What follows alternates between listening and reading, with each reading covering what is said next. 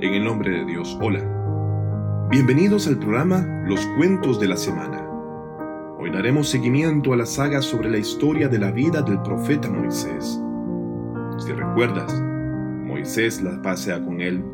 Por milagro divino y por la gracia de Dios, partió el mar y así los hijos de Israel pudieron atravesarlo, siendo ese el comienzo de una nueva vida para los hijos de Israel o Bani Israel. Siguiendo entonces con esta historia, veamos qué fue lo que hicieron los hijos de Israel a cambio de esta gran bendición. Así que no les atraso más y comencemos con el cuento de esta semana. Moisés y la solicitud de su gente para crear ídolos a quienes adorar.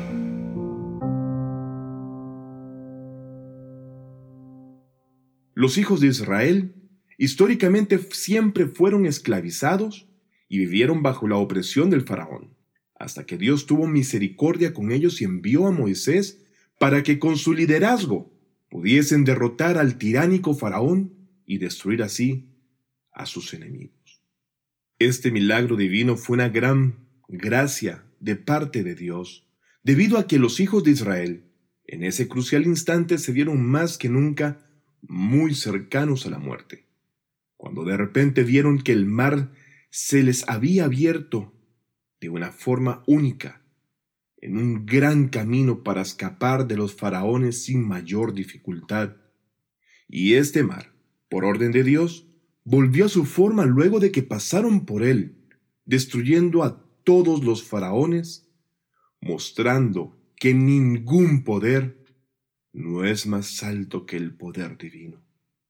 Es así que desde ese momento los Bani Israel o hijos de Israel ya no eran más esclavos y podían vivir libremente, disfrutando en esta condición de todas las bendiciones divinas. Asimismo, todos los demás milagros llevados a cabo por Moisés con el permiso de Dios, y de los cuales los hijos de Israel fueron testigos, no eran más que otra de las tantas gracias dadas por Dios exaltado sea, con el objetivo que se volvieran a Él, con total sinceridad y fe, para así alcanzar la felicidad plena tanto en este mundo como en el más allá. Pero lamentablemente, estos seres humanos olvidadizos y amantes del mundo y sus placeres engañosos, a pesar de haber sido testigo de tantas mercedes divinas y de los milagros que les llevaron a su liberación, fueron contumaces con su deseo de desviarse del camino correcto. El Corán se refiere a otra parte fundamental de la historia de los hijos de Israel, que tuvo lugar después de su victoria sobre los faraones. De hecho, con la destrucción de Faraón se produjeron mayores problemas para Moisés puesto que comenzó su conflicto con los Bani Israel o los hijos de Israel, quienes eran ignorantes, rebeldes y tercos en su accionar. Y tal como dijimos, estos problemas fueron más severos para Moisés que el conflicto con el faraón y sus seguidores, siendo que sobre esto el Corán dice lo siguiente.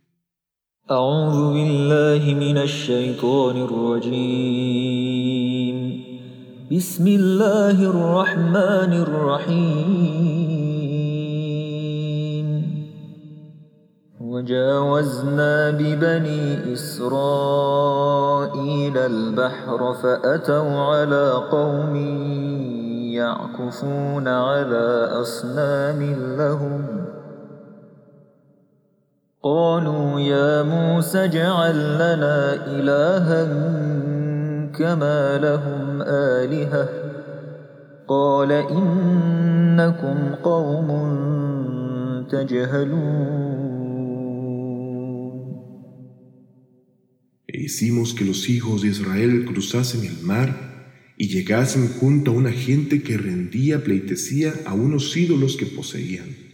Dijeron, Oh Moisés, tráenos un Dios semejante a los dioses que ellos tienen. Dijo Moisés, en verdad sois un pueblo ignorante. Corán capítulo 7, versículo 138.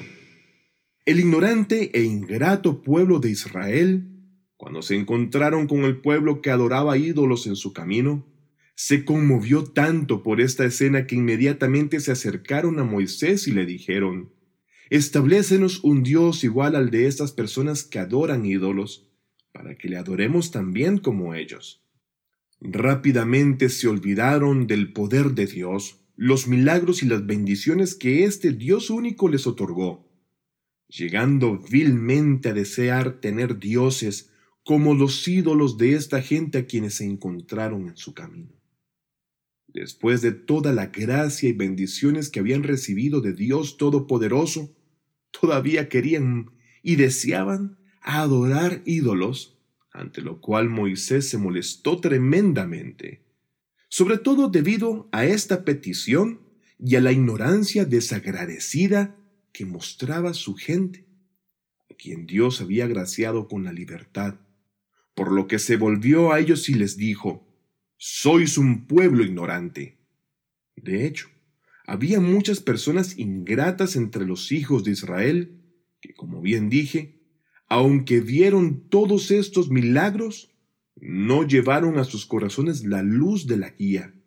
A pesar de triunfar sobre la tiranía con el favor de Dios, de ver cómo la falsedad era evidenciada frente a sus ojos y cómo su enemigo que los hacía esclavos moría con su falsedad. Todo esto lo olvidaron hasta llegar al punto de solicitar a Moisés crear ídolos para ellos, con tal de adorarles como si fuesen Dios. Por supuesto, si prestas atención a nuestro programa Los Cuentos de la Semana y a las historias de la gente a lo largo de la historia de la humanidad, no te sorprenderás, puesto que vemos como una y otra y otra vez la historia se repite y la gente no aprende de su propio pasado y lo que el destino les otorgó por sus acciones. En el libro La cumbre de la elocuencia o Nahjul Balag en árabe, en el que se recogen algunos valiosos discursos de Amir al-Muminin, el príncipe de los creyentes, el Imam Ali salam, leemos que uno de los judíos de la época dijo y mencionó este error que los mismos Bani Israel o hijos de Israel habían perpetrado en el pasado, solo que ahora quejaba a los musulmanes en el tiempo en que se cuenta este sermón, y que lo recordaba el judío a modo de burla en presencia del mismo Imam Ali salam diciendo, aún vosotros musulmanes no habéis enterrado a vuestro profeta, que estáis en disputa. Y es que por más entorno de burla que haya sido, en esta ocasión el judío tenía razón, puesto que a pesar de que el profeta Muhammad, la paz y bendiciones sean sobre él y su familia, había presentado repetidamente al imam Ali como su sucesor, especialmente en Gadir, por cierto historia que ya contamos, y estando aún el cuerpo bendito del profeta sin enterrar, diciendo que el imam Ali estaba en los preparativos fúnebres de su más amado cercano. Algunas personas tomaron otro rumbo diferente al designado por Dios y su mensajero, traicionando a todos por igual y tomando una decisión nefasta en nombre de toda la comunidad musulmana. Y es que en este mismo libro, el Nahjul Balaga o la Cumbre de la Elocuencia, Leemos que el imam Ali, en respuesta a este hombre judío que se burlaba de los musulmanes y que quería usar esto para concluir la superioridad de los judíos sobre los musulmanes, se refirió a la historia de esta semana que estamos contando y respondió de la siguiente manera. Diferimos acerca de los mandamientos y palabras recibidas de nuestro profeta, no sobre el profeta mismo y su profecía, y mucho menos sobre la divinidad de Dios. Pero vosotros no os habíais secado los pies del agua del mar, que le sugeristeis a vuestro profeta Moisés, haceros de un Dios como el de los idólatras, quienes tenían muchos dioses. Y Moisés os respondió, sois un pueblo inmerso en la ignorancia. Sí, el imam Ali se refirió a esta historia y le respondió al judío, mira, te acababan de rescatar del mar cuando pediste idolatría. Volviendo a la historia. Para completar su discurso, Moisés dijo a los hijos de Israel,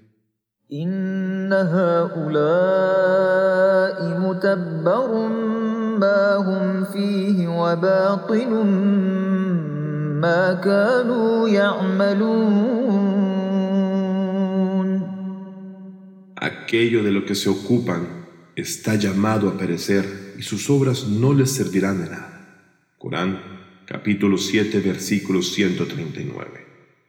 Moisés le explicó a su pueblo, la gente idólatra que ves está finalmente condenada, y lo que están haciendo es falso y sin fundamento.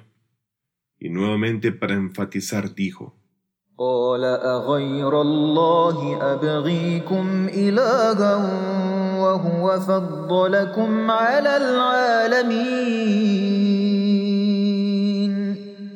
Dijo Moisés, ¿voy a buscar otro Dios diferente de Dios cuando Él os ha favorecido más que a nadie en el universo? Corán, capítulo 7, versículo 140. Luego Dios le recordó a los hijos de Israel una de sus grandes bendiciones, para que el sentido de gratitud se despertase en ellos de acuerdo con esta gran bendición y pudiesen así saber qué digno de adoración y sumisión es la naturaleza de Dios solamente, y que no había razón para postrarse ante los ídolos que no tienen la menor ganancia. Entonces Dios dice, وإذ أنجيناكم من آل فرعون يسومونكم سوء العذاب يقتلون أبناءكم ويستحيون نساءكم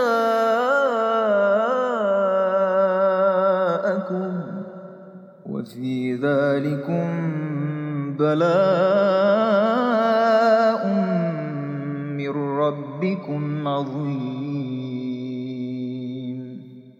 Y recordad cuando os salvamos de la gente del faraón que os infligía un duro castigo.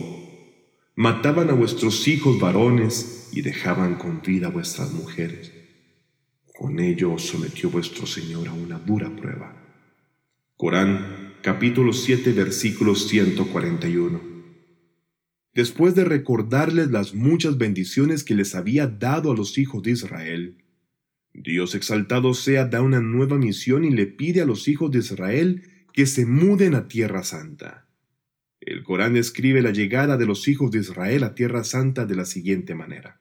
يا قوم ادخلوا الأرض المقدسة التي كتب الله لكم ولا ترتدوا على أدباركم فتنقلبوا خاسرين Oh pueblo mío, entrad en la tierra sagrada que Dios ha dispuesto para vosotros y no retrocedáis, pues os convertiríais en perdedores. Corán, capítulo 5, versículo 21. En este mandato divino, que es otra prueba para medir la fe de los hijos de Israel, Dios les enfatiza que tendrán dificultades para entrar a Tierra Santa. Pero al confiar en Dios, no deberán tener miedo a estos problemas que enfrentarán y deberán ser constantes en su intento. Y si no siguen esta directriz de parte de Dios, serán de los perdedores. Hay diferentes puntos de vista sobre qué era o dónde estaba exactamente la Tierra Santa geográficamente. Pero no es improbable que Tierra Santa signifique toda la región de Sham, porque esa región ha sido la cuna de los profetas divinos y la tierra del surgimiento de grandes religiones, zona que cubría parte de Jordania Siria, Palestina y Líbano. Y a lo largo de la historia ha sido esta zona, durante mucho tiempo, el centro del monoteísmo y el teísmo, y el de la difusión de las enseñanzas de los profetas de Dios, y por eso se le ha dado el nombre de Tierra Santa. Sin embargo, este nombre se usa a veces especialmente en el área de Beitul Muqaddas o Casa Sagrada. Ahora veamos lo que los hijos de Israel respondieron a Moisés respecto a este mandato.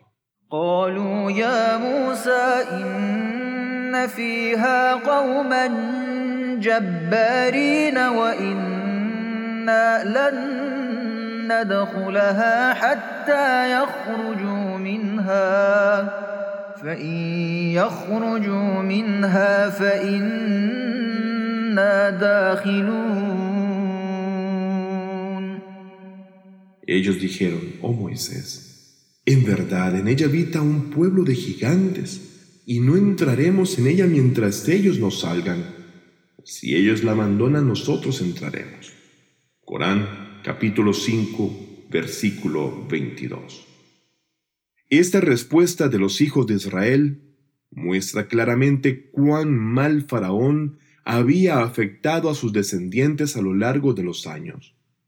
Pero los hijos de Israel debían ganar la tierra santa mediante su devoción, esfuerzo y en especial su esfuerzo supremo o yihad.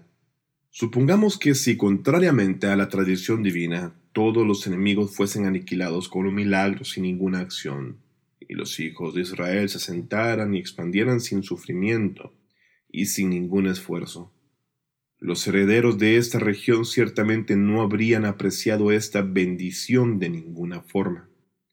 Tampoco lograron administrarlo y no mostraron interés en preservar lo que no les había molestado o costado en obtenerlo.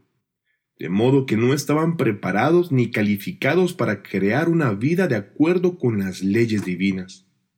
El Corán continúa narrando esta historia قال رجلان من الذين يخافون أنعم الله عليهم ادخلوا عليهم الباب فإذا دخلتموه فإنكم غالبون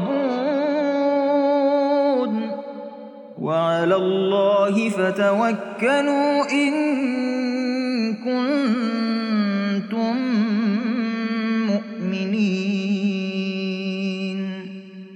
Dos hombres de los que temían a Dios y a los que Dios había agraciado dijeron, Atacadles por la puerta. Cuando consigáis entrar, habréis vencido. Y confiad en Dios si sois creyentes. Corán, capítulo 5, versículo 23. La mayoría de los comentaristas han escrito sobre quiénes eran estos dos hombres. Joshua ibn Nun y Caleb ibn Yufanna quienes fueron nobles entre los hijos de Israel. Joshua ibn Nun estaba entre los profetas de Israel y era el sucesor del profeta Moisés.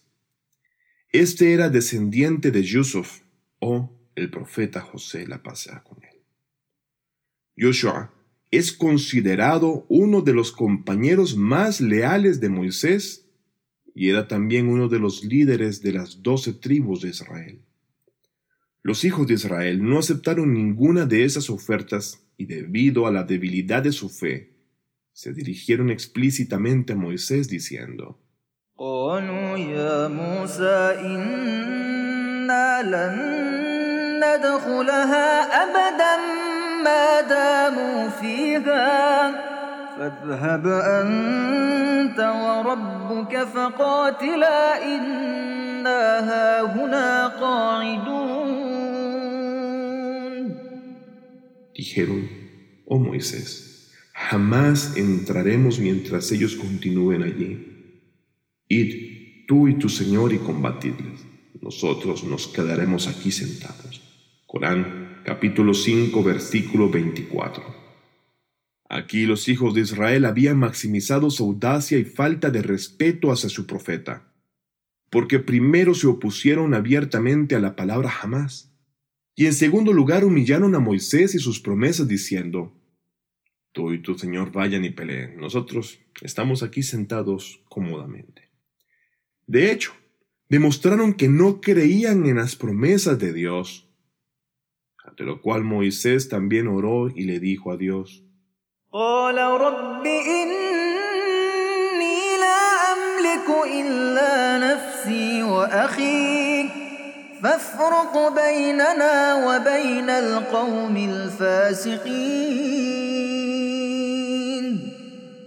Dijo Moisés, Dios mío, no tengo poder excepto sobre mí mismo y sobre mi hermano. Aléjanos de la gente transgresora. Corán, capítulo 5, versículo 25.